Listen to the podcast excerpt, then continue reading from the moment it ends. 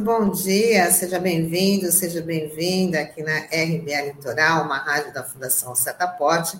Estamos começando mais uma edição do Manhã RBA Litoral, edição de 1 de julho, primeiro dia do mês. E junto comigo, Sandro Tadeu, Douglas Martins. Muito bom dia. Bom dia, Tânia. Bom dia, Douglas. Bom dia, Norberto e Taigo aqui nos bastidores. E um bom dia especial aos ouvintes internautas da RBA Litoral.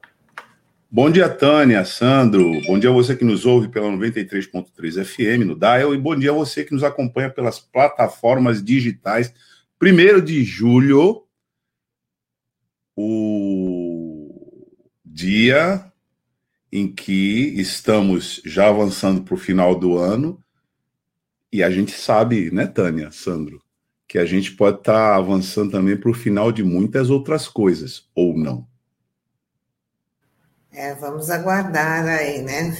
A expectativa é grande. Começamos aqui com o nosso giro de, de notícias. O Ministério Público Federal abriu investigação criminal para apurar a negociação da compra da vacina indiana Covaxin pelo governo federal. A polícia, a Polícia Federal também abriu inquérito para investigar a transação feita pela empresa Precisa e o Ministério da Saúde. Vale ressaltar que a dose foi negociada a 15 dólares, valor bem mais alto da, ao da negociação de outras vacinas no mercado internacional, entre elas a Pfizer. É, essa é uma informação importante, Tani, e um detalhe curioso, né? Até eu tenho um site de uma amiga minha, a Flávia Sádia, o Juiz Santos, divulgou essa recentemente que a Precisa Medicamentos, por coincidência, foi criada aqui em Santos e realmente procede. Você entra no site é, da, do, da informação, fala que a história começou aqui em 99, enfim. Eu imagino que até tinha uma drogaria com esse nome ficava aqui na, no, em torno do Gonzaga, aqui no Canal 3, eu tenho essa vaga lembrança. Mas voltando aqui o, o assunto, né, é, é, bom lembrar que essa investigação aberta pelo MPF, ela não tem relação com aquela notícia crime que a gente divulgou aqui no início da semana, que foi apresentada pelos, pelos senadores o Randolfo Rodrigues, o Fabiano Contarato, o Cajuru também, que eles acusam o presidente da, de prevaricação. Então, isso daí é importante, né? É, porque assim, essa resposta, é, a gente espera que isso venha logo, né? E essa questão da Covaxin é algo que come, ganhou força por conta da CPI, mas isso já é fruto de uma investigação feita pelo Ministério Público do Distrito Federal, né? Que já tinha o relato daquele do Luiz Miranda, né? O irmão do, do deputado, né? Que falava daquela pressão atípica, né, para acelerar os trâmites da vacinação, né, para compra dessa vacina da Convaxin. É, a gente tem muitos precedentes, Sandro colocou aí um curioso, né? Vamos dizer assim, topográfico, né? Do início da Precisa, mas a gente tem um outro, né? Que é ligado a um dos agentes importantes também da Precisa Medicamentos nesse processo, que é o advogado Túlio Belchior Mano da Silveira. Ele é representante legal da empresa na negociação da vacina indiana Covaxin com o Ministério da Saúde nessa operação que é alvo da investigação da CPI da pandemia, mas ele foi cabo eleitoral de Jair Bolsonaro. Ele e a mulher, Eliane Medeiros Mano da Silveira, são bolsonaristas de carteirinha. Ele foi filiado ao PSL, é, o partido que elegeu o presidente, em 2018. E ficou lá até maio de 2020. Esse advogado, né, ele é uma peça central aí na negociação. Então não se trata, só para a gente informar com precisão, sem trocadilho, a nossa audiência, de que os agentes dessa operação já estavam organicamente ligados ao bolsonarismo e, mais especificamente, ao próprio Bolsonaro antes desse processo todo, já no período eleitoral. Quando entraram, se deram bem E aí a nota mórbida é essa, né? Da negociação com corrupção das vacinas em plena crise sanitária.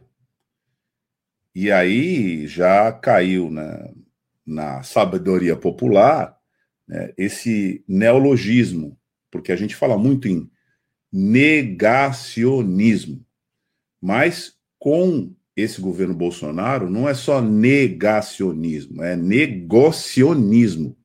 É negócio, tudo é negócio. E é por isso que se desmontou né, o SUS e as agências no nível em que se fez, porque no lugar né, dessas agências e órgãos públicos se colocou uma miríade de corporações privadas para vampirizar o orçamento público com corrupção, como foi o que a gente viu aí nesse, que é um dos muitos episódios da Precisa Medicamentos. Então, curioso, né, Sandro? Tanto a topografia quanto os personagens ligados a essa. Na verdade, é uma agência de lobby, né? Na prática, ficou caracterizado isso. Sim, sim, com certeza.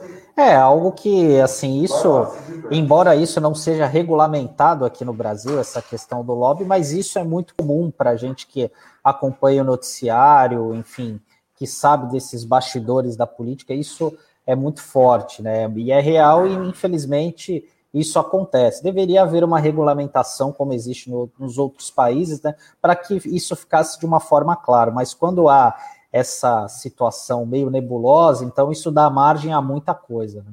E isso Daniel, é. O Daniel Cara, que a gente sempre entrevista aqui, é, explicou pedagogicamente essa operação quando foi para regularizar o Fundeb, você lembra, né? Ele falou que você tinha uma sala, né? onde entrava todo mundo para discutir, debater orçamento, e tinha uma outra sala onde não entrava ninguém, só os lobistas, para continuar essa discussão fora né, dos holofotes e, portanto, é, tratando de temas que não chegavam ao alcance ao controle público.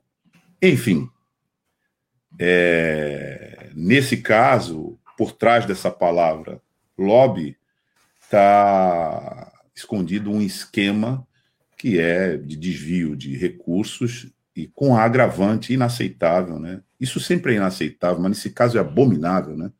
Em plena pandemia, é, vendendo-se vidas de brasileiros. Uma hora essa conta vai chegar. É, e, e outra, uma situação de hoje que a gente precisa ter atenção, Douglas, é com a CPI da Covid, que houve uma mudança na agenda. É, a CPI decidiu adiantar para hoje o depoimento do representante da empresa de vacinas da VAT, da VAT Medical Supply, Luiz Paulo Dominguete Pereira. Ele disse em entrevista ao jornal Folha de São Paulo que recebeu proposta de propina de um dólar por dose de vacina para venda ao Ministério da Saúde.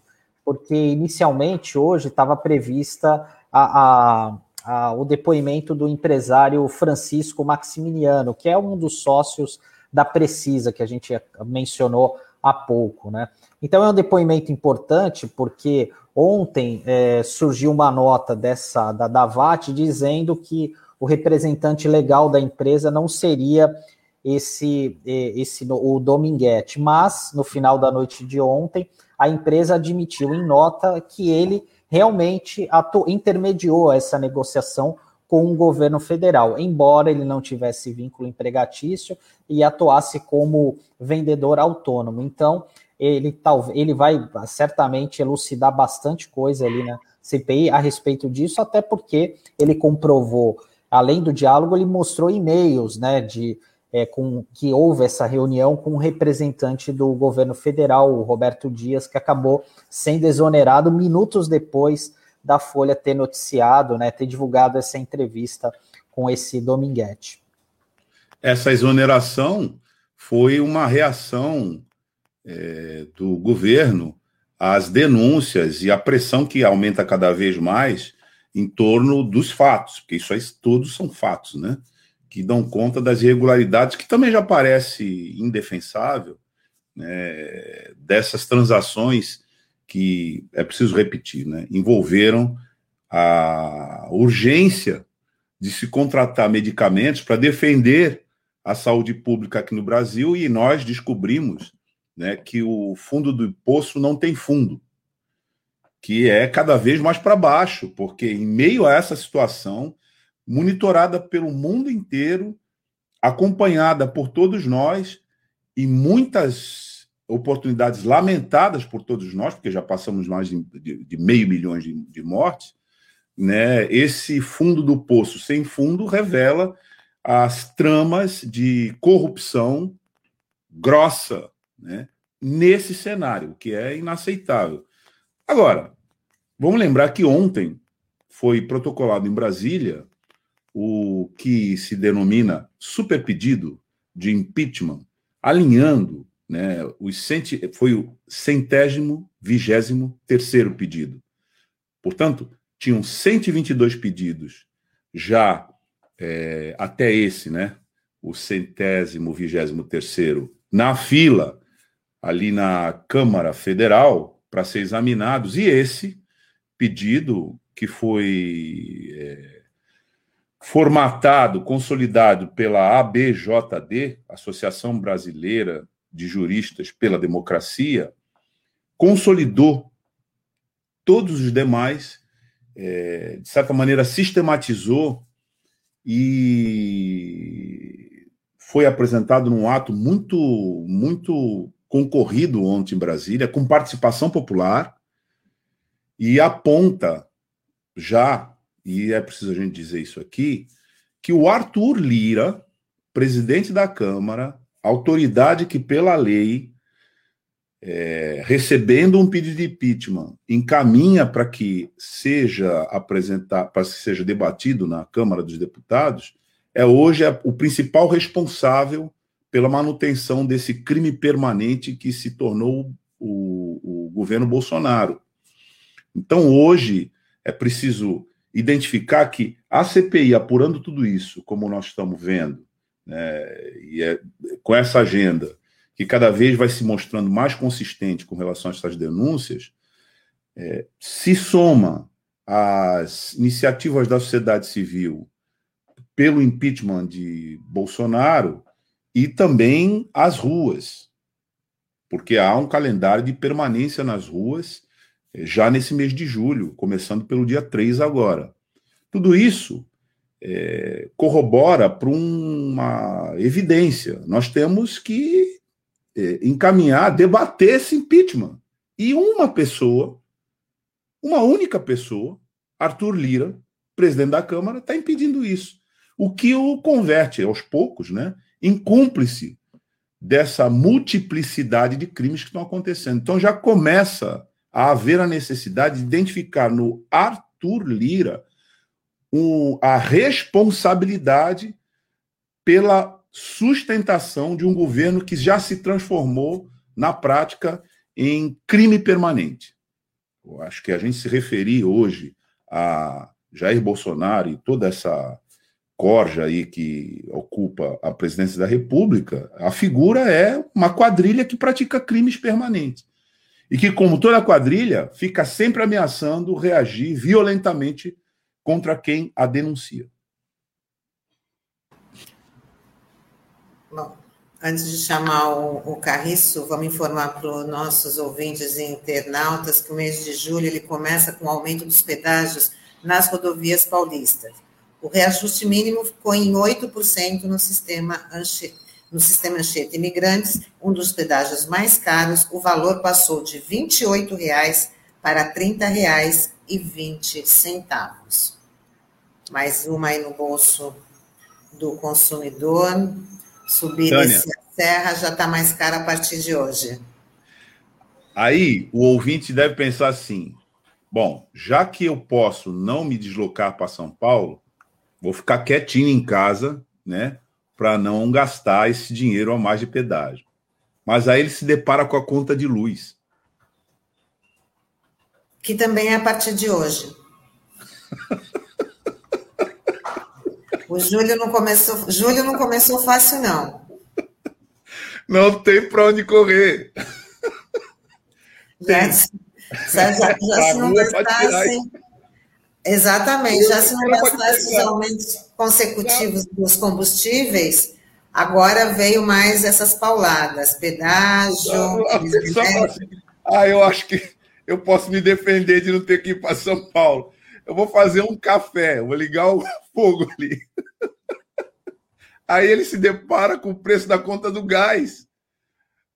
Né? Porque ele falou assim: ah, bom, é, realmente a, a luz está cara, então vou ficar no escuro, vou só fazer um café. Ele toma na cabeça com a conta do gás. Não tem jeito. A gente está aqui ironizando, mas a situação é trágica, gente. Está tendo bastante interação aqui, a gente vai ver daqui a pouco, mas ou a gente vai enfrentar isso, ou a gente vai enfrentar isso, porque senão a gente é. vai ficar, na verdade, lamentando, lamentando, lamentando, lamentando. Não é mais o caso de fazer isso. É, e a gente e a tendência é até piorar, né, Douglas? Porque tem até aqui um comentário do Wilton Brito, né, que é lá de Itanhaém. É, ali também tem um movimento grande ali por parte dos parlamentares, por parte da sociedade civil organizada contra a instalação de pedágio nessa nova concessão que está sendo planejada pelo governo do estado, né, a, a concessão da Padre Manuel da Nóbrega e da Rio Santos, é, pretende instalar um, um, um, pedágio em Itanhaém que, pelo que a gente apurou, né, pelo que a gente já viu, é, vai jogar todo o trânsito para o centro histórico ali de Itanhaém, que já é bastante complicado de você andar na alta temporada e vai piorar ainda mais, né? E um outro ponto de pedágio seria na em Bertioga, ali na Rio Santos, né? Então é algo também que a gente precisa ficar atento, né? Então, ou você vive com a luz apagada, sem fazer nada no, no fogão, né? E sem se deslocar, ou seja, praticamente em estado vegetativo, ou para ficar vivo, você tem que reagir a todas essas forças aí que estão é, fazendo com que o mundo caia na nossa cabeça e a gente tem que se defender.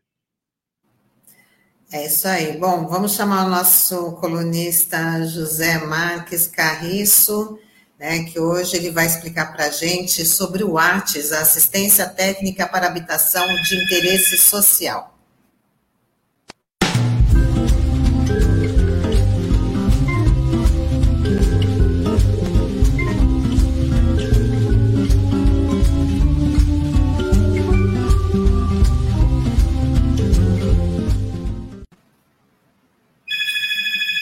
Bom dia, Carriço. Falta. Eu acho que o Carriço já cortaram Apagão. a luz dele ali, ó. A gente tá Apagão. Tá... Já está seguindo a risca as orientações é, do governo. Atenção, ouvinte da RBA Litoral, você que nos acompanha pelo Dial. Nós estamos tendo apagões parciais aqui na nossa tela. Carriço, já está sentindo o drama do apagão? Carriço, já está sentindo o drama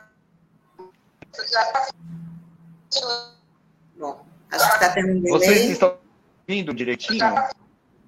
Vocês estão vindo direitinho? Carriço, nós estamos tendo um problema técnico. Está dando retorno aí na tua, é, no teu equipamento. Então, é, mas a gente te ouve bem. Se você quiser iniciar o seu comentário, você pode iniciar porque o áudio chega bem.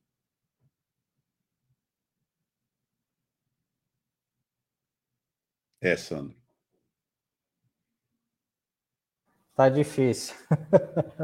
Vamos incluir tá naquela conta que a gente falou da luz, do gás, do pedágio. Vamos incluir também a internet. É verdade, é verdade, que às vezes é um problema, né? Às vezes é um problema. Vira e mexe, a gente tem problema em casa, né? Enfim, nas empresas, é, é bem difícil mesmo. Até lugares onde a gente fala, olha, que não tem problema, deveria ter um atendimento adequado, mas isso realmente é bastante complicado. Vamos ver ler as, as nossas é, Tânia, participações dos nossos, inter, dos nossos internautas. A Ângela Bento ela fala: os trabalhadores estão cada vez mais oprimidos, o poder de compra dos salários cai diariamente. É todo mundo sentindo esse drama, né? O Marcos Totti fala: toda segunda-feira minha esposa faz quimioterapia em Osasco vou sentir na pele esse aumento de pedágio. Nossa, principalmente quando não tem outra alternativa que você precisa realmente né, tá usando é, o carro para poder fazer essas, né, essas coisas. O Bartolomeu Pereira de Souza fala, mas não era para o botijão de gás ser 35 reais? Era a nossa esperança, né, Bartô? Fabiana Prado Pires de Oliveira fala conta de luz com bandeira vermelha, isso porque diziam que nossa bandeira não seria vermelha. É, só, só da conta de luz. PSV de sustentabilidade, é só aumento nesse desgoverno. E o Hilton Reis Brito, pedágios aqui não. É, a Fabiana meio... falou da bandeira vermelha, eu lembrei ontem de um trocadilho depois do depoimento da CPI, foi até de uma ex-professora minha, que falou que o Wizard não é boa para conversação. Ficava a dica aí, porque ele ficou em silêncio, né, durante a, a CPI, não quis papo com ninguém, né, embora hoje essa rede de curso de inglês não é mais do, do depoente de ontem, que até curiosamente se fez uma nota pública ontem dizendo que era não compactuava com os pensamentos do seu fundador, enfim, foi até um, algo curioso no dia no noticiário de ontem, né? Mas que papel, é, vamos, Carriço aí. Carriço aí. Carriço. Carriço, tudo bem? Tá nos ouvindo tudo bem? Bom. Bom dia, tá pessoal. Está sentindo o drama do apagão? É, o apagão aqui onde eu moro tem sido constante, né? Quase toda semana a CPFL faz algum reparo aqui na, no, no Gonzaga, na região onde eu moro, e eu fico sem luz. E eles têm selecionado é, quintas-feiras para fazer isso. E eu é, achei que dava para resolver esse problema no celular, mas no 3G, todos vocês ficam gagos para mim. O, no 4G, aliás. Faz no 4G parte. que na verdade funciona como se fosse um 3G, né? E então eu estou aqui no meu no break. No, no break Você ouviu tá a nossa introdução, Carriço? Sim. Então, vamos explicar aí para o nosso ouvinte primeiro o que, que é o, o ATES, né? É, o, o, olha, hoje eu queria falar sobre esse assunto que é muito bacana, né? Que é assistência técnica em habitação de interesse social é, que é um programa que todo município brasileiro que tem problema de, é, de assentamentos precários, que tem déficit habitacional, ou seja, todos os grandes municípios, né, cidades médias, tal, deveria ter. Né? Por quê? É, porque um dos sérios problemas da precariedade habitacional é a falta de assistência técnica, a falta de capacidade econômica que as famílias têm de contratar um profissional habilitado para fazer um projeto ou uma reforma. A gente sabe que a imensa maioria das famílias brasileiras, é, quando tem que é, acomodar um novo casal em casa, né, o filho, o genro, a, a nora, enfim, é, e que vão ganhar um bebê e tal, é muito mais fácil construir um puxadinho do que ir atrás de uma nova moradia, até porque né, os programas habitacionais no Brasil foram destruídos de 2016 para cá. É, e não foi colocado quase nada de, é, de, de efetivo para a população de baixa renda. É, e as pessoas continuam se virando como podem.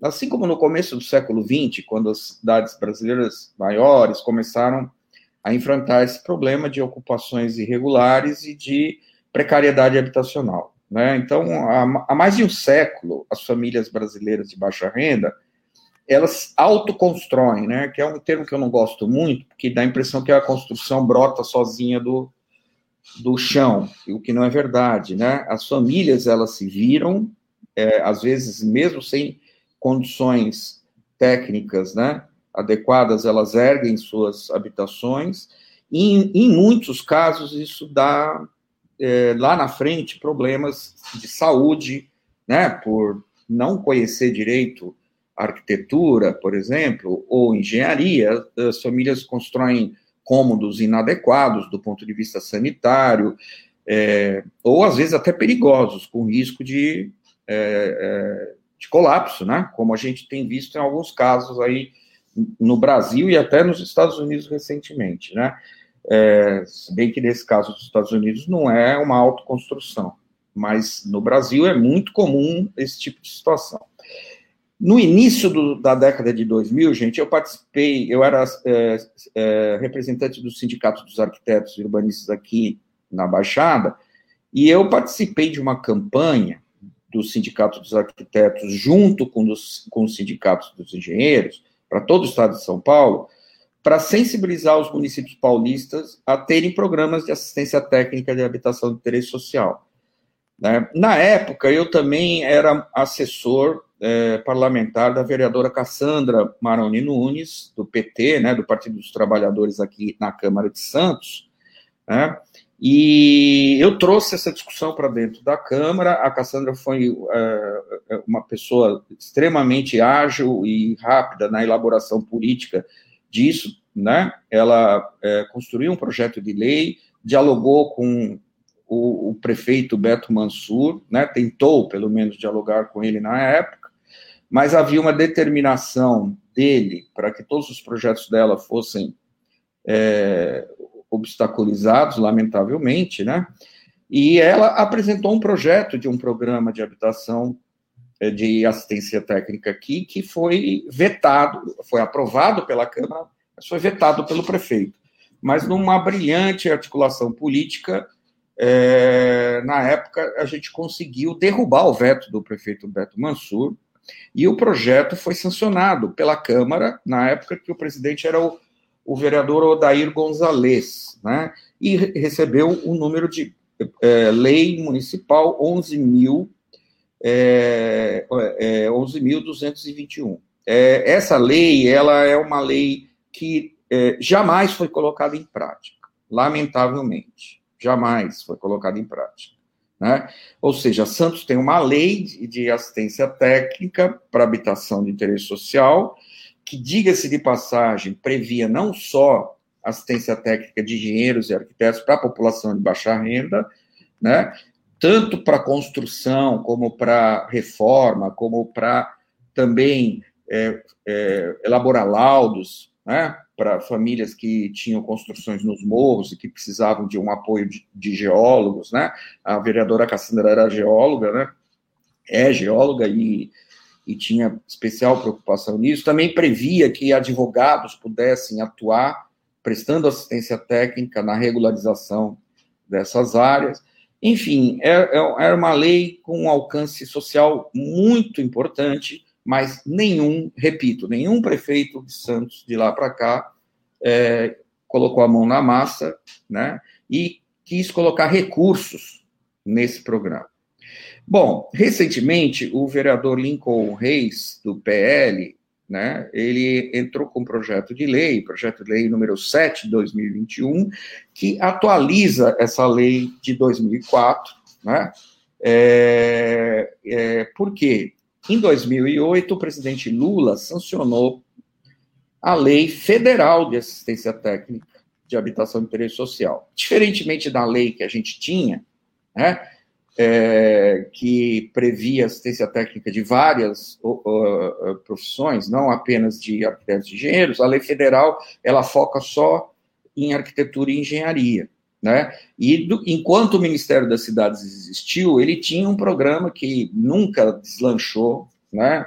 como a gente sonhava, mas mal e bem ele funcionava e ele tinha alguns recursos anualmente para assistência técnica, né? Mas era sempre uma coisa dirigida, a prefeitura tinha que se inscrever se, e se fosse selecionada, os recursos eram sempre muito limitados, ela recebia recursos federais para o seu programa, mas a prefeitura de Santos né, nunca pegou do tranco nesse aspecto, lamentavelmente. É, mas esse programa federal, baseado na lei é, é, 11.888, sancionada pelo presidente Lula, nunca foi é, implementado por aqui. É, e aí o objetivo do, do vereador Lincoln Reis é atualizar aquela nossa lei municipal de 2004, incorporando né, os, é, os aspectos inovadores da lei federal de 2008. Bem, Isso é uma coisa. Então, não é por falta de lei que nós temos, que nós não temos assistência técnica para habitação de interesse social aqui em Santos, né? Nem na Baixada Santista, porque temos uma lei federal, evidentemente. É, mas o Conselho de Arquitetura e Urbanismo do, de São Paulo, ele tem feito chamamentos anuais, porque ele tem lá uma, uma determinação por resolução de destinar 2% do seu orçamento anual para fomentar projetos de habitação de interesse eh, social, né, de assistência técnica em habitação de interesse social, a TIS, né, como a gente chama. É, e, é, recentemente, uma ONG daqui de Santos, né, a Procomum, ela se habilitou nesse chamamento do Conselho de Arquitetura e Urbanismo de São Paulo, né, e obteve recursos e passou a selecionar arquitetos e urbanistas aqui da Baixada para trabalhar em alguns projetos. Né? Atualmente, é, foi constituído um grupo de profissionais né, é, que se autodenomina Atis na Baixada, muito bacana. Né? É, tem, eles têm uma página no, no Facebook, eu vou aqui ver se eu consigo compartilhar para que vocês vejam, né? É... Depois vocês me falem, por favor, se eu estou é, conseguindo fazer certinho. Vocês estão vendo a página? Sim, está aparecendo. Sim, essa, essa, essa é a página do grupo de arquitetos que está desenvolvendo, né? É, é, a TIS na Baixada, TIS com H, né? porque é habitação de interesse social, atisnabaixada.com, né? Quem tiver interesse, é, entra nessa página que tem mais informações. É, então, eles estão trabalhando junto com o, o Procomum, né? É, na, é, na elaboração é, de dois projetos, um projeto em Santos, no Morro, no Morro da Boa Vista, e um projeto em São Vicente na Vila Margarida, com recursos do CAL, né, do Conselho de Arquitetura e Urbanismo. É, eu soube que o CAL tem é, interesse em aumentar esses recursos dirigidos para assistência técnica, né, para a nossa categoria isso é estratégico, porque é, o Brasil tem um percentual, gente, muito pequeno de moradias que são efetivamente projetadas por arquitetos, né? apesar de nós termos uma quantidade grande de arquitetos urbanistas, né, sem trabalho atualmente por conta da crise, por outro lado, nós temos uma demanda gigantesca da população por serviço de arquitetura e de engenharia também, que não é utilizado por falta de recursos, né? Portanto, pensando que há uma demanda, né? É, e há uma oferta, ambas ociosas, o Conselho é, corretamente está tentando juntar as pontas né, e é, é, concentrar recursos próprios para fomentar projetos. Né? Então, é, eu já soube, inclusive, que tem projetos de assistência técnica em Peruíbe, é, enfim, aos poucos essa política começa a pipocar aqui na nossa região, ainda uma fase muito inicial, né? não é nada sistêmico, mas é um alento e é algo que eu é, é, gostaria muito de destacar, porque precisava ter um envolvimento maior das prefeituras, sabe? E esse projeto, só para finalizar, pessoal, esse projeto do vereador Reis, que atualiza a lei de 2004, ele foi aprovado em duas discussões na Câmara, né?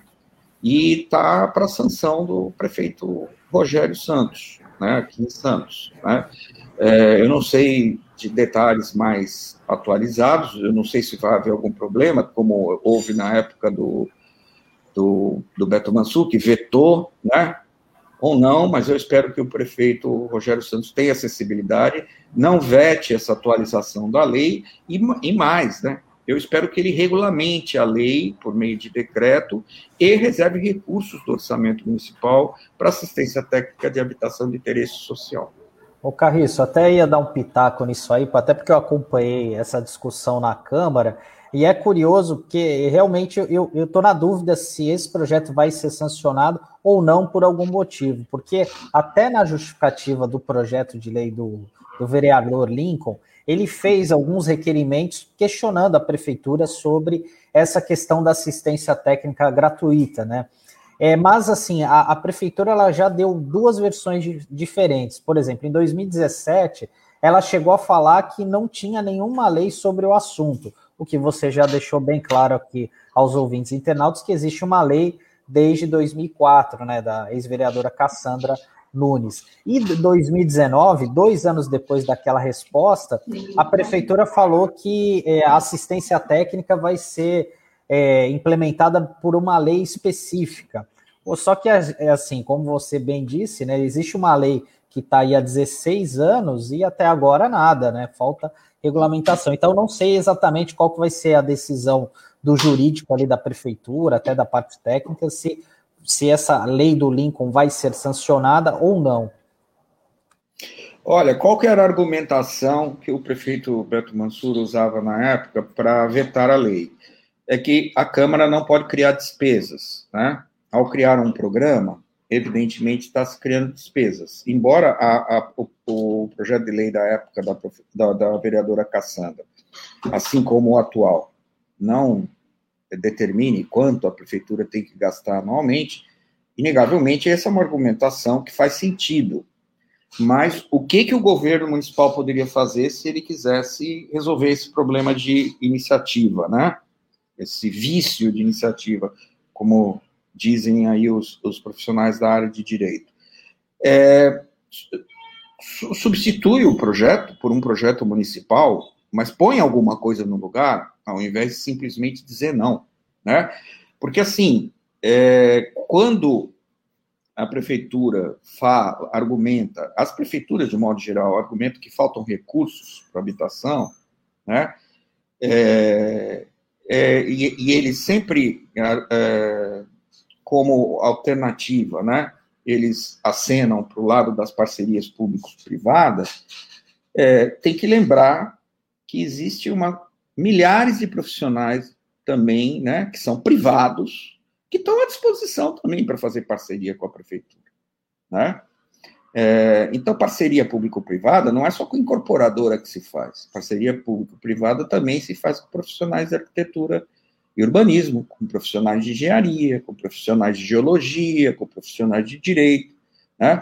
A diferença, né, nesse caso, é que você tem que ter um programa estruturado no município e tem que ter algum recurso municipal é, destinado para apoiar essas iniciativas assim como o Conselho de Arquitetura e Urbanismo de São Paulo está fazendo, né? Então, é, para mim, gente, esse tipo, é, se esse projeto é, for vetado, né, eu não vejo é, sensibilidade política do prefeito. Eu espero que ele não vete. Agora, se ele vetar, eu torço para que ele resolva regulamentar o programa em nível municipal. E faça isso rápido, porque as pessoas estão precisando desse tipo de apoio técnico. Né?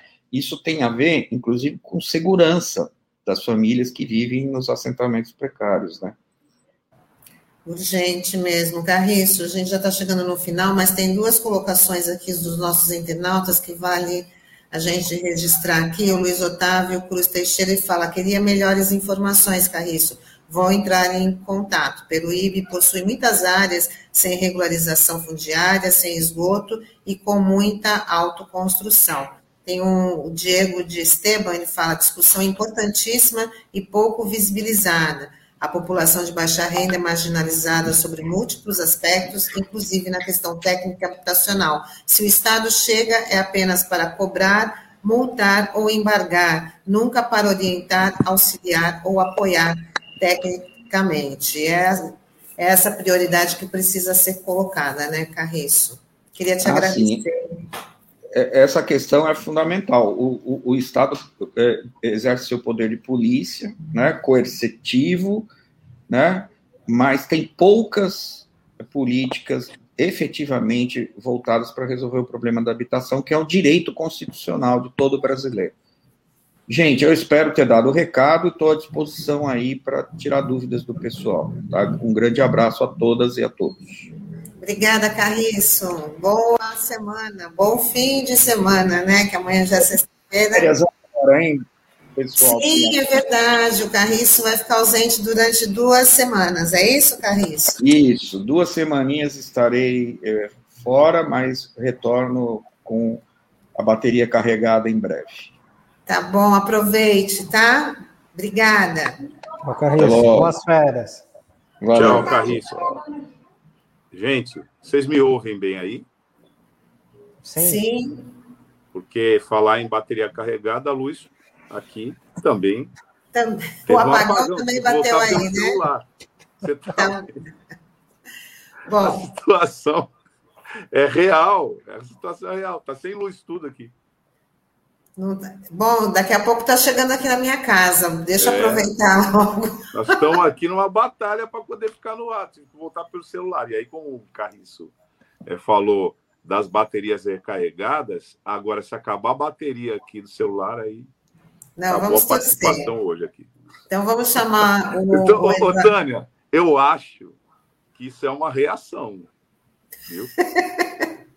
a é gente já está desconfiado, né, Douglas? Muito. Vamos, vamos rapidinho chamar o Eduardo Afonso, antes que acabe as baterias, antes que tenha outros apagões aí, né? Vamos chamar o ativista Eduardo Afonso para falar né, sobre a, as comunidades indígenas, ele que atua nas comunidades indígenas da, da, nossa região, e ontem foi dia de protesto em defesa das terras dessa população. Vamos embarcar o Eduardo.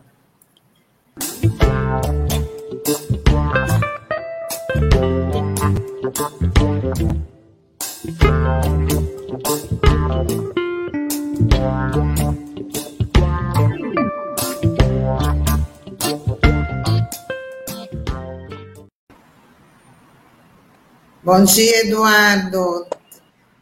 Eu não sei se o Eduardo só para registrar aqui para os nossos ouvintes internautas, o Eduardo é, iria participar também junto com a liderança indígena Catarina, que está tentando aí o, o, contato. Então, quem sabe durante a entrevista a gente também converse com, com a Catarina da, da tribo Piaçaguera. Tá correto, Eduardo? É da tribo Piaçaguera? É, na verdade, ela é da aldeia Tapirema, que fica na terra indígena Piaçaguera. Sim. Bom, Eduardo, conta, já começa falando para a gente sobre o protesto de ontem. A gente tem aí algumas fotos que nós vamos colocar, né? E, e o porquê de toda essa mobilização.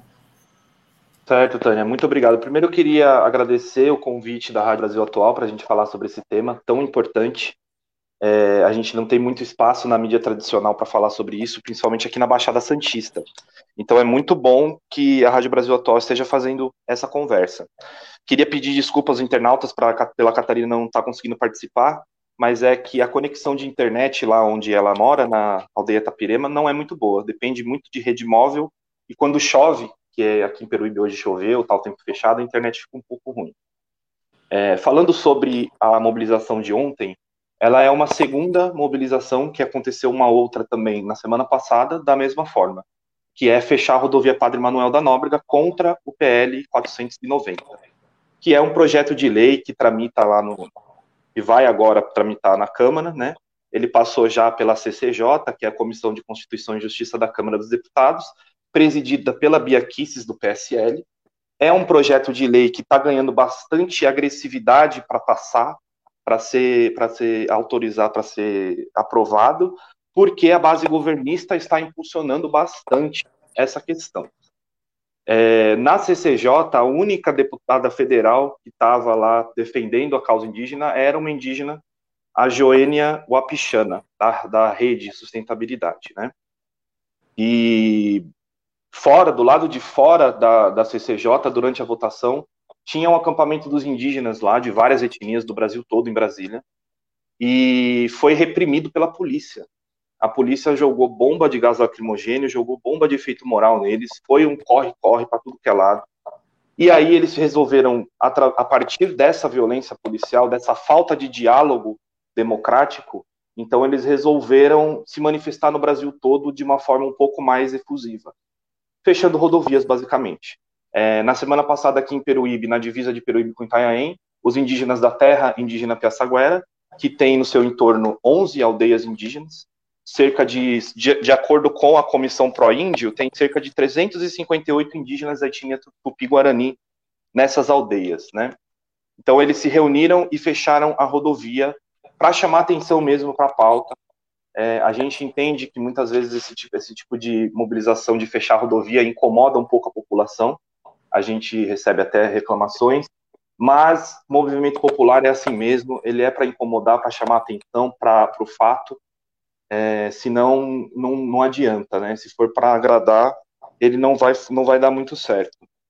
Então, a mobilização teve aqui, mas teve também no Vale do Ribeira, é, anteontem, lá em Miracatu, cerca de 350 indígenas fecharam a, a, a rodovia Regis Bittencourt, sentido Curitiba, e lá eles colocaram, até colocaram fogo em, em, em umas madeiras lá, chamaram bastante atenção, tinha mais gente, era uma coisa mais é, é, maior e teve mais repercussão. Agora, aqui em Peruíbe, na divisa de Peruíbe com Itanhaém, também teve repercussão, inclusive a própria TV Tribuna estava lá entrevistando o pessoal. É... Oi. Oi, pode. Pode diga, Sandro. Diga, Sandro.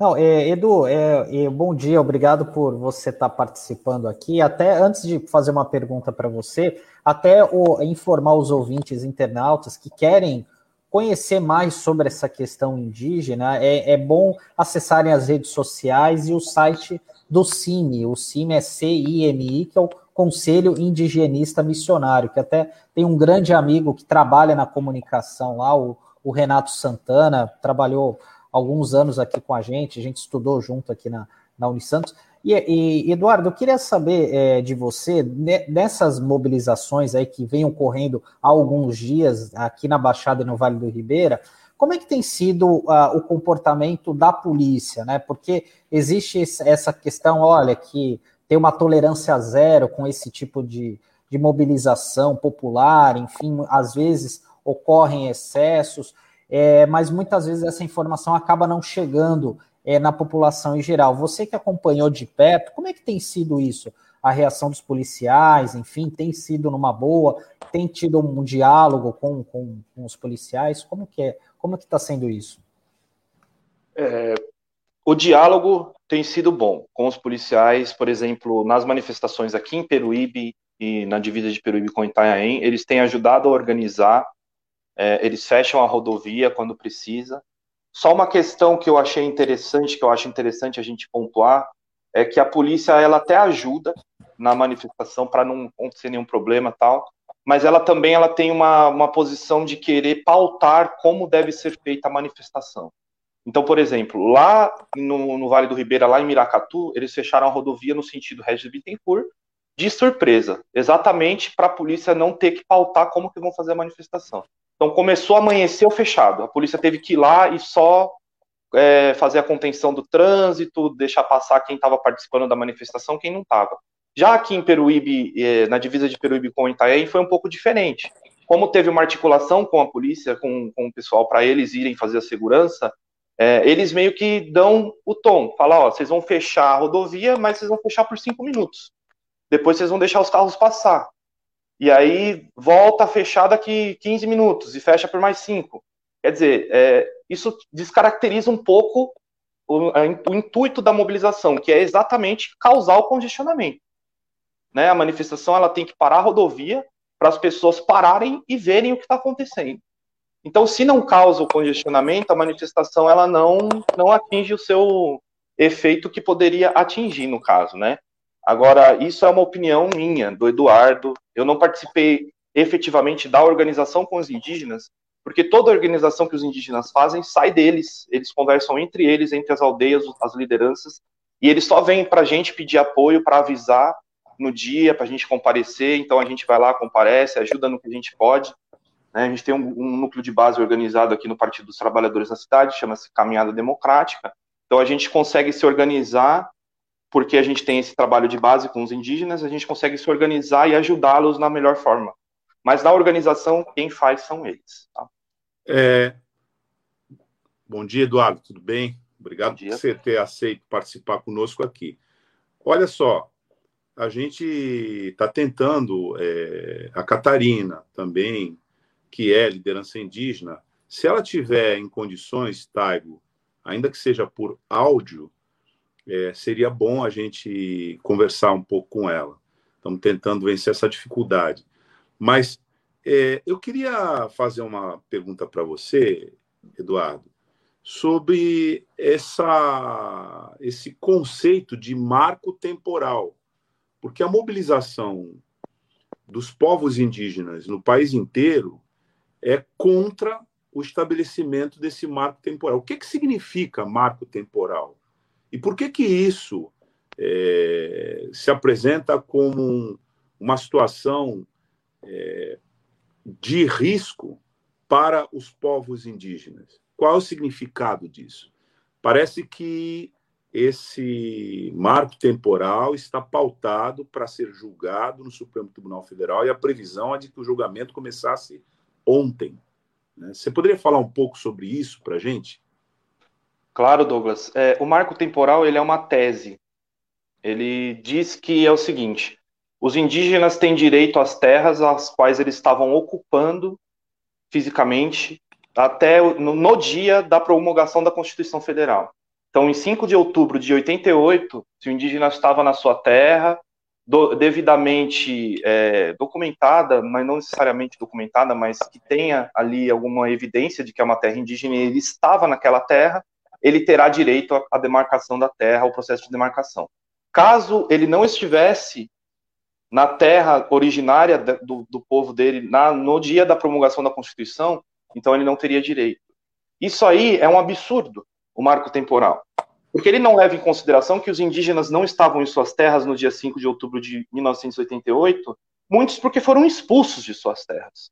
Expulsos de forma violenta, e mas não só de forma violenta, por pressão financeira, pressão comercial, pressão de fazendeiros, de gente que quer explorar as terras, né? E esse, é, por isso que eles não estavam em suas terras. Então, não não cabe a gente julgar por essa ótica a questão, porque a gente precisa tratar a questão indígena muito no sentido de reparação histórica.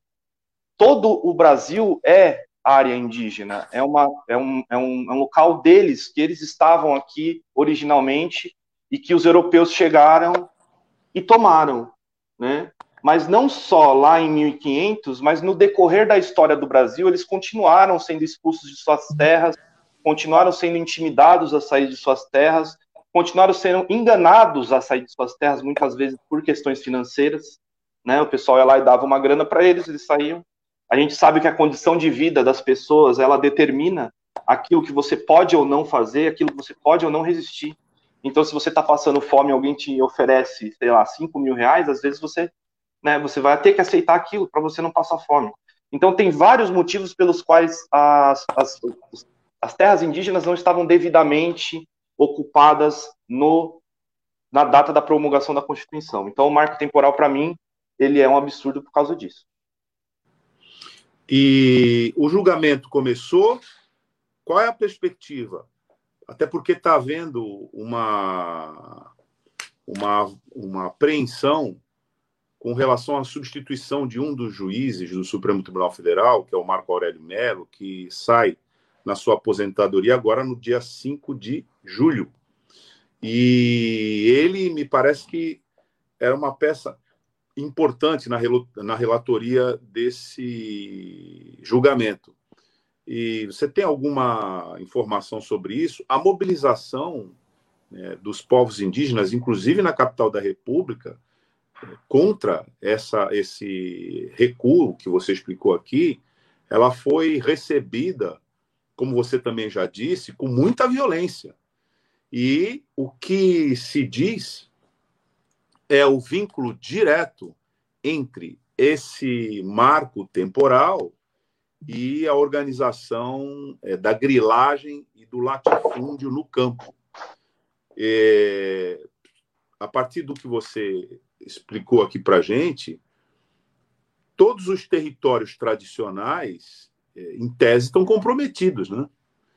E aí se alcança, embora o tema seja dos povos indígenas, isso vai acabar alcançando também os territórios quilombolas, que estão na mesma situação é, de ocupação de áreas tradicionais é, e de resistência no nosso país.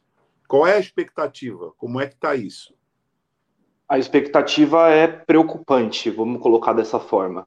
Porque o, o, o ministro Marco Aurélio Mello, né, ele marcou a aposentadoria dele para o dia 5 de julho de 2021. Então, com isso, o Jair Bolsonaro, o nosso presidente, infelizmente, ele vai poder indicar um novo membro para a corte.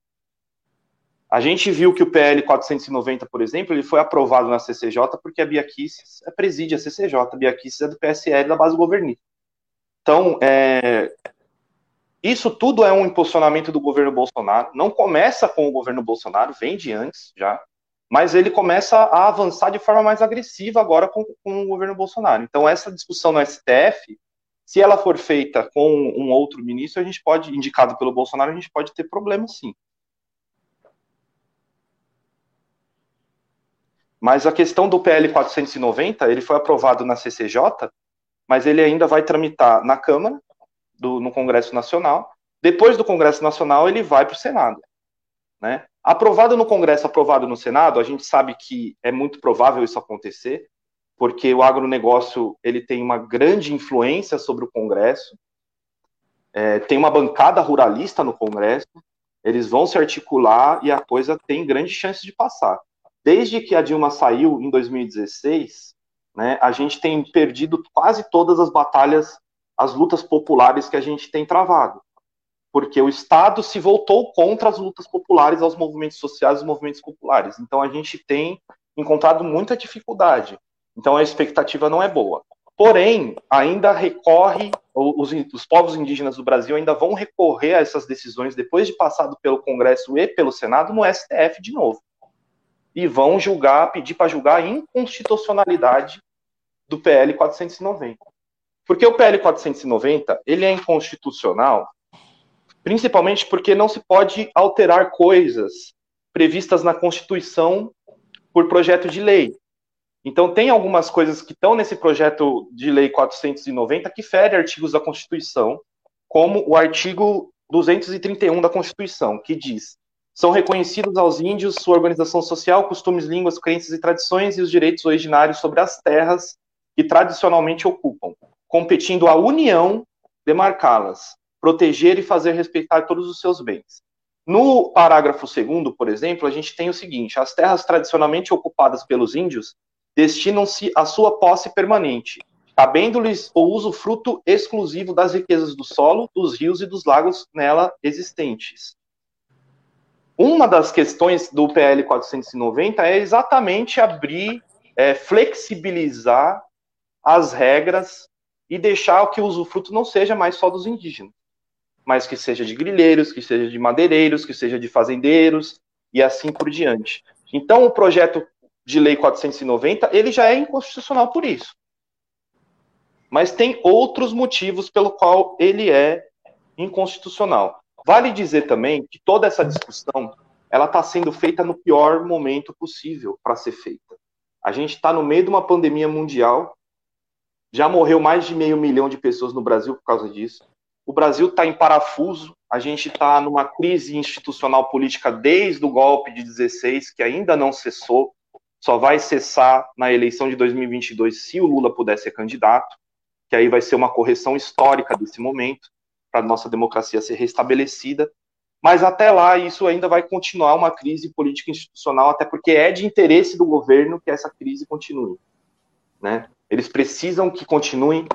E o momento é ruim muito por causa da pandemia, mas não é por falta de aviso que isso está acontecendo.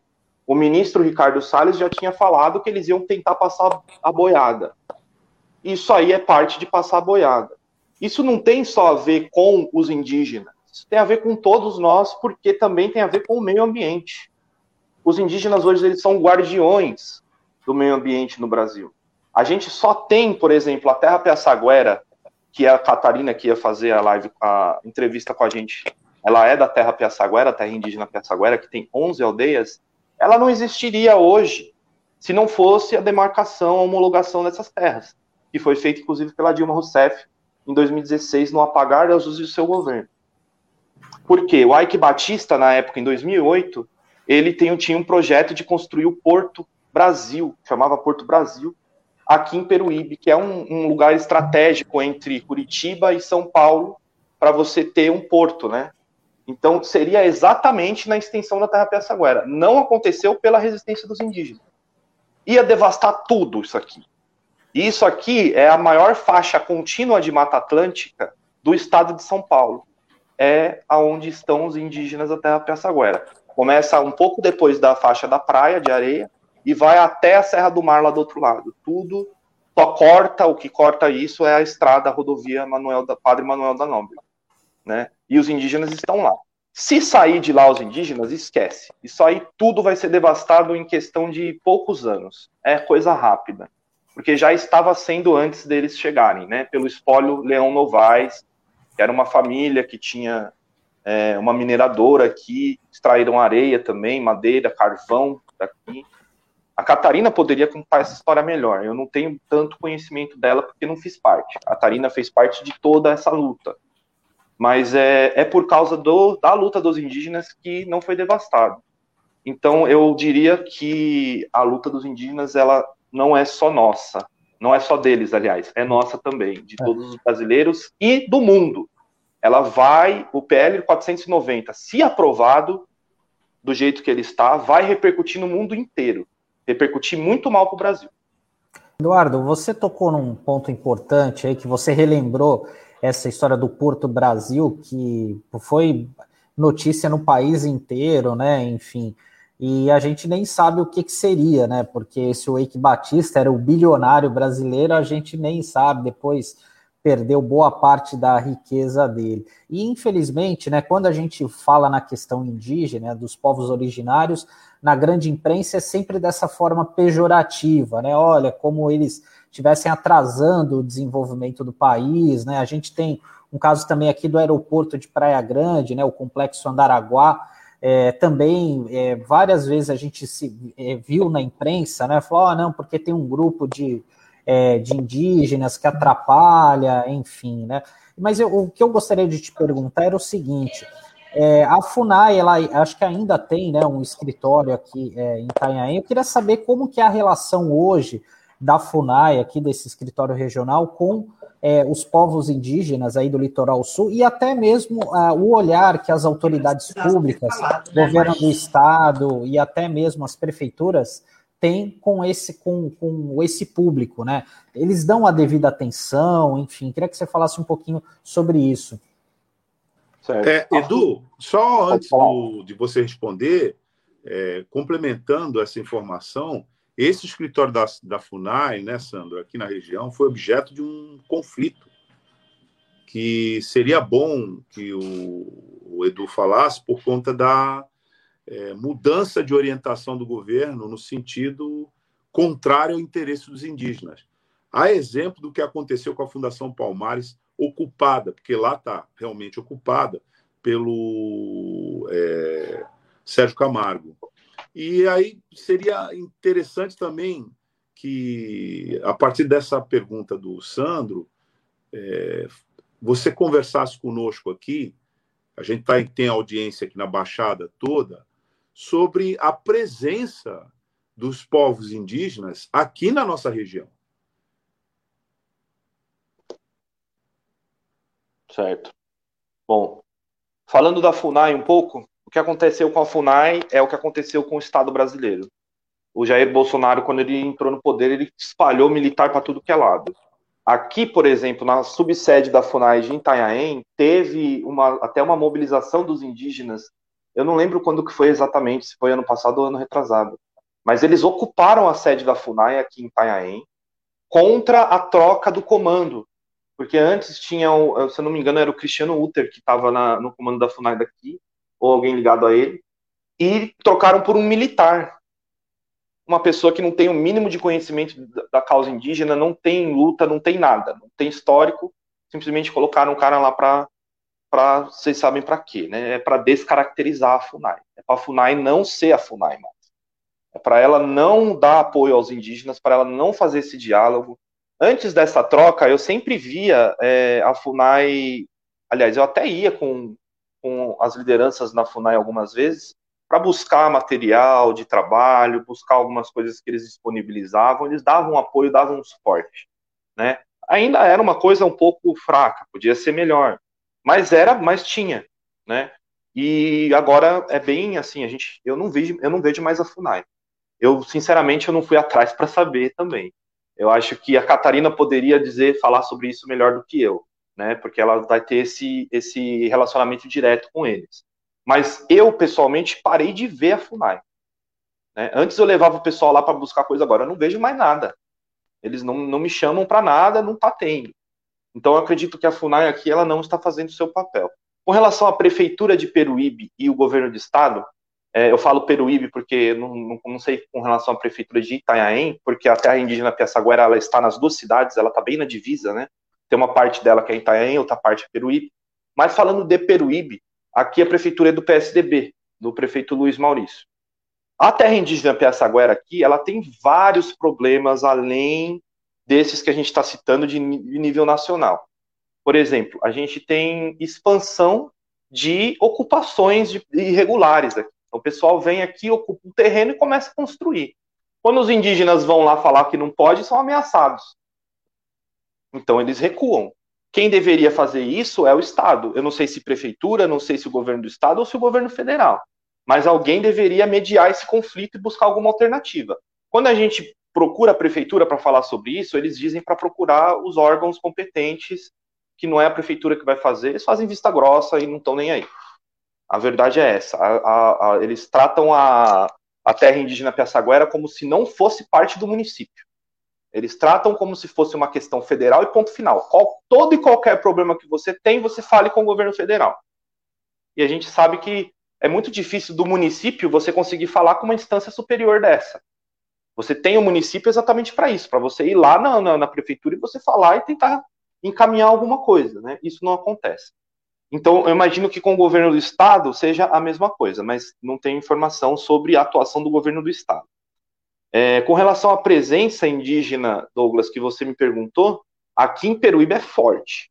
Não tem só as 11 aldeias da Terra Piaçaguera, que, que tem ali, segundo a Comissão Pró-Índio, cerca de 358 58 indígenas, a gente tem também outras aldeias no decorrer de Peruíbe, no território de Peruíbe, né? não só aqui na Terra Piaçaguera. Tem a aldeia do Bananal, que é uma aldeia grande, tem a aldeia lá do, no Guaraú também tem aldeia. Então tem bastante aldeia aqui em Peruíbe, a presença é forte, mas não só Peruíbe. Eu me lembro de ter visitado nas mobilizações contra a instalação da usina termoelétrica aqui em Peruíbe em 2017, a gente também se articulou com os indígenas, né, para eles, porque a, o gasoduto que da, da, usina termoelétrica ia cortar parte muito próxima da terra Piaçaguera e de outras aldeias no decorrer do, da, do litoral. Então a gente visitou algumas aldeias, uma delas que eu visitei foi a aldeia Aguapeú, lá em Mongaguá, né, é, que a liderança de lá, se eu não me engano, é o Sérgio, se eu não me engano o nome dele é Sérgio. É, é uma aldeia grande que fica ali perto do, do, do rio Aguapeú, né? Depois do rio Aguapeú, lá eles têm uma produção de palmito. Eles têm uma mini fábrica de palmito lá que eles fazem, produzem, vendem para as feiras. Eles têm inclusive placas de energia solar, que foi o governo federal que mandou instalar na época da Dilma Rousseff, lógico, não na depois do golpe, né? Então a, a presença do, dos indígenas aqui na Baixada é muito forte e a mobilização deles ela costuma ser também forte, né? Eles estiveram nas mobilizações contra a usina termoelétrica, estiveram é, articulados para impedir a criação do Porto Brasil aqui e, e estão agora se mobilizando indo para a rua contra o PL 490. E eu queria também aproveitar um pouquinho para falar um pouco o que o Sandro tinha comentado sobre o Porto Brasil, eu até esqueci de responder para ele. É, eu, pessoalmente, acho que os indígenas têm também essa visão. A gente não é contra é, a expansão e o progresso. não é que a gente é contra, mas tudo tem que ser feito de uma forma sustentável. A gente não pode destruir o planeta buscando é, crescimento. A gente tem que buscar um crescimento, mas de uma forma sustentável.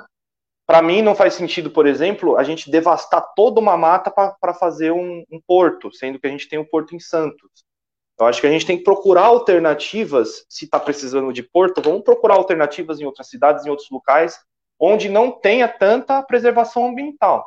Aqui em Peruíbe, a preservação ambiental ela é muito forte, principalmente por causa da terra indígena Piaçaguera e da, da reserva ecológica Jureia Tatins, que pega, começa aqui em Peruíbe e vai até Itariri do lado do outro lado, é bem grande, né? Não é a primeira vez, nem o Porto Brasil, nem a usina termoelétrica, que tentaram é, acabar com isso aqui em Peruíbe. Lá nos anos 80 também teve a tentativa de instalar usinas nucleares, em 1980. Inclusive, teve participação também dos ativistas ambientalistas aqui da cidade, teve de Itanhaém, eu, me, eu deveria, devo citar o nome do Itamar Zuarg, que foi uma das grandes lideranças desse movimento. O Fernando Moraes, jornalista, também esteve bastante engajado nessa luta contra a usina nuclear.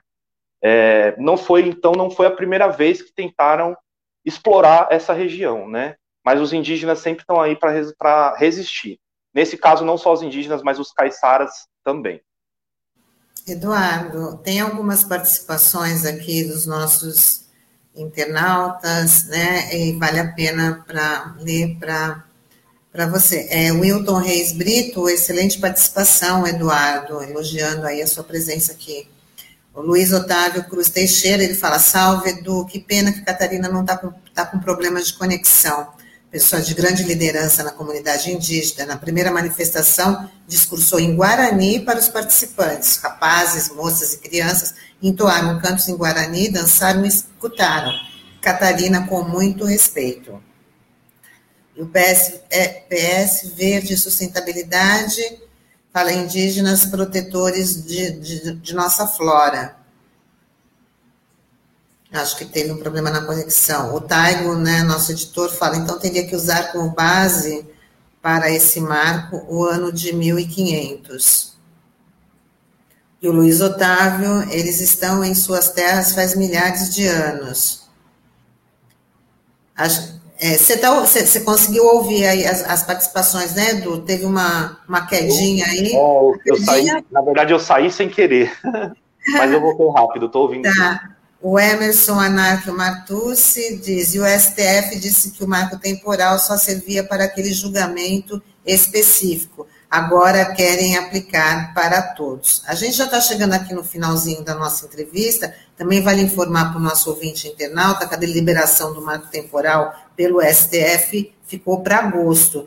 Então, é mais um tempo aí para poder fazer mobilização, né, de, de poder pressionar para que isso não, não, não seja concretizado. Fabiana Nascimento, uma pena que não vejo ninguém do poder público aqui para discutir esse tema.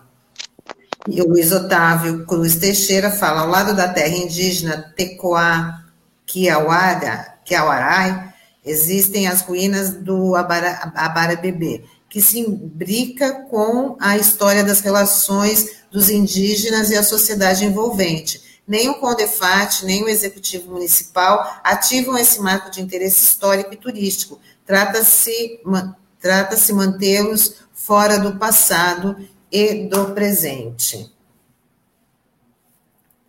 Bom, Eduardo, queria que você fizesse aí suas considerações finais, falasse da agenda aí de mobilizações, já que né, o, o STF passou para agosto aí a deliberação do, do, do marco temporal.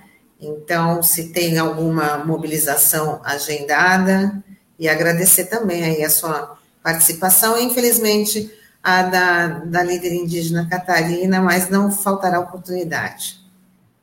Obrigado, Tânia. Primeiro, gostaria de agradecer todos os que assistiram, que acompanharam com a gente.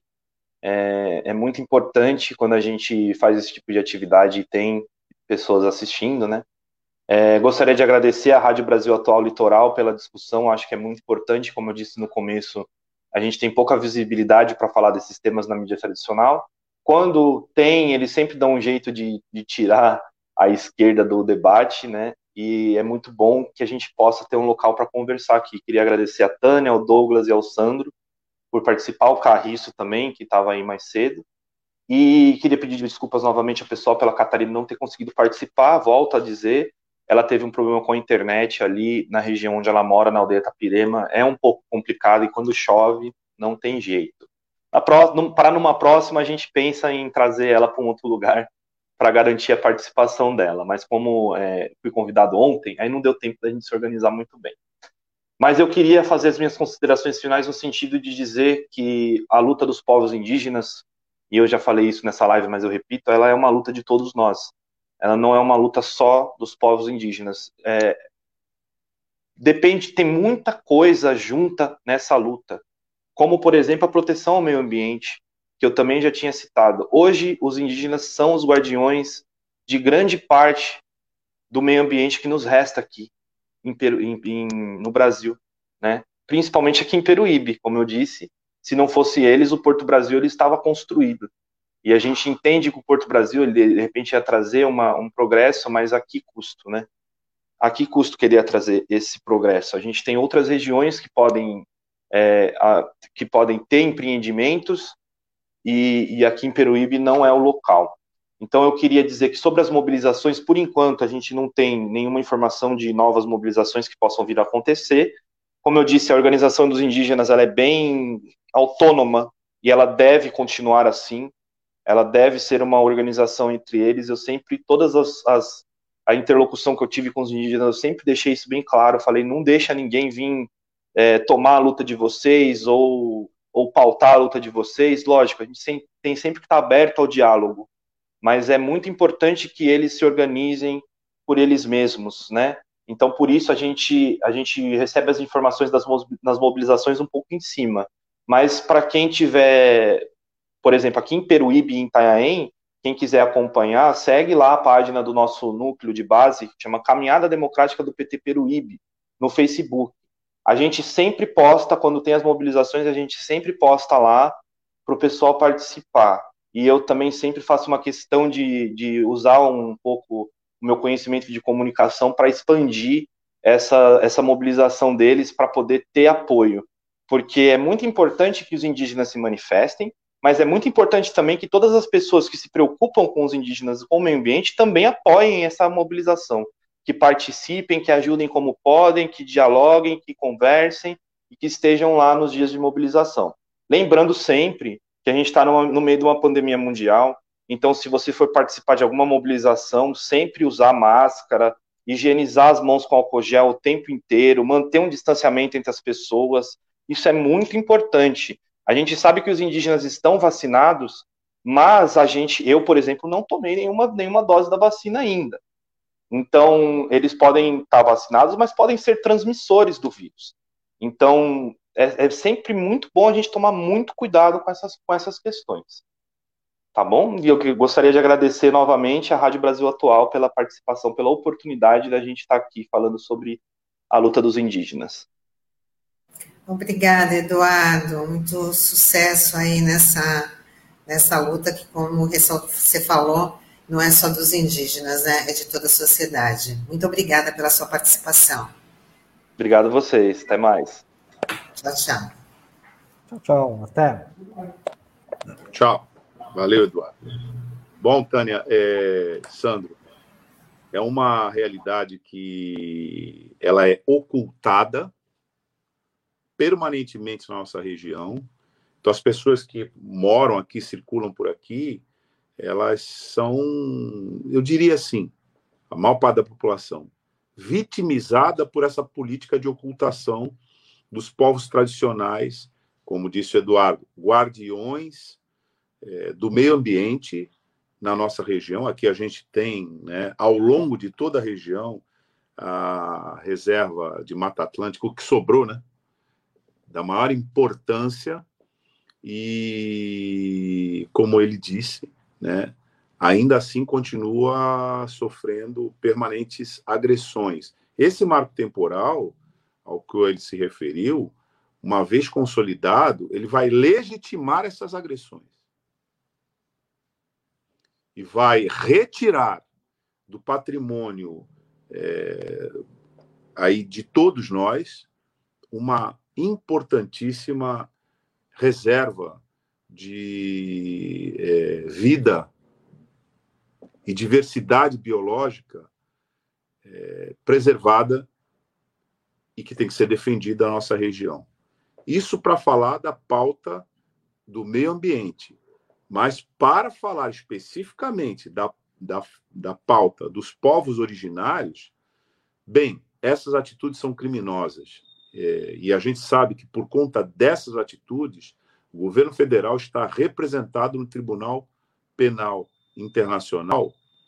Para além do genocídio na pandemia, está representado por etnocídio, que é política pública tendente a exterminar grupos étnicos, particularmente aqui no nosso caso, é, originários, que são os primeiros é, ocupantes desse território agredidos faz precisamente 521 anos.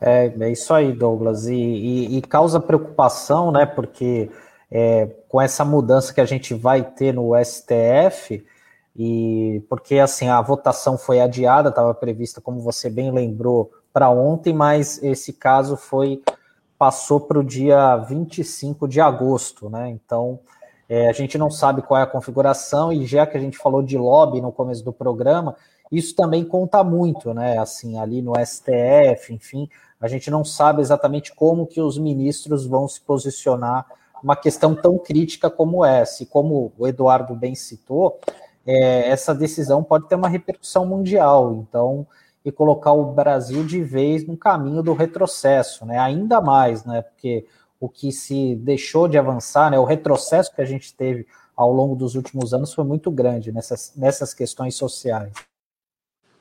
É.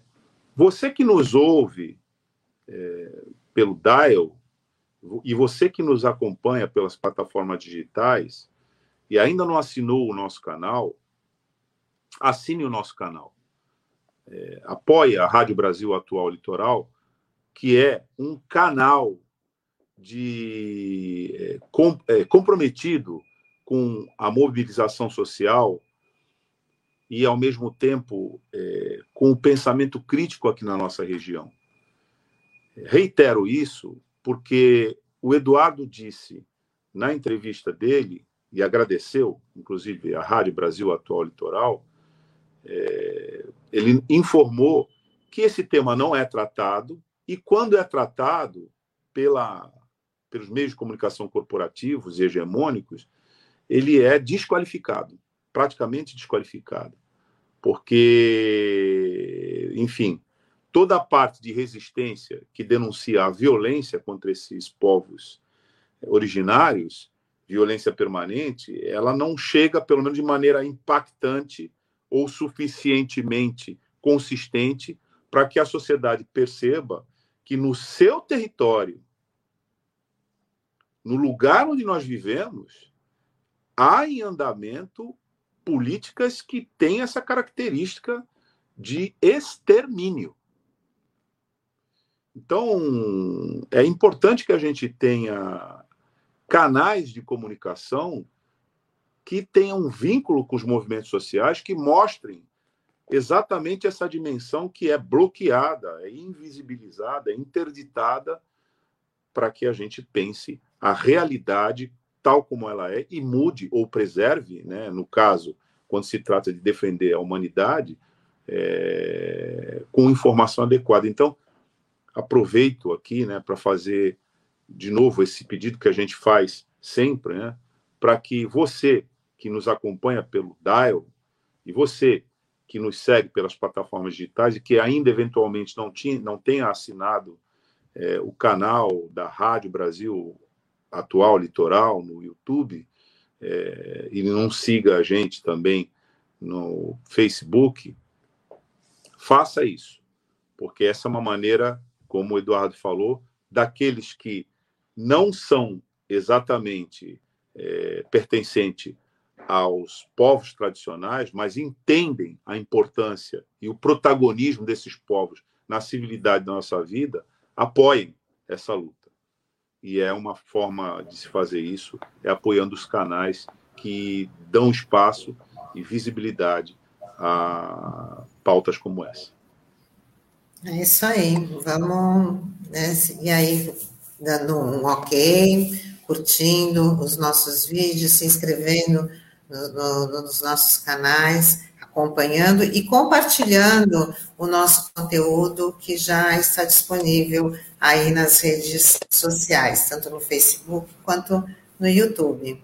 E a gente vai se despedindo nesta quinta-feira, primeiro dia do mês de julho, mas sem antes falando que daqui a pouquinho, às 11 horas, tem o Olavo Dada com o Som da Praia, né? E duas da tarde, a tarde RPA com o Marcos Canduta. A gente fica por aqui, estamos de volta amanhã. Muito obrigada aí pela companhia, pela audiência, pela interação. Tchau, tchau. Tchau, pessoal. Até amanhã. Tchau.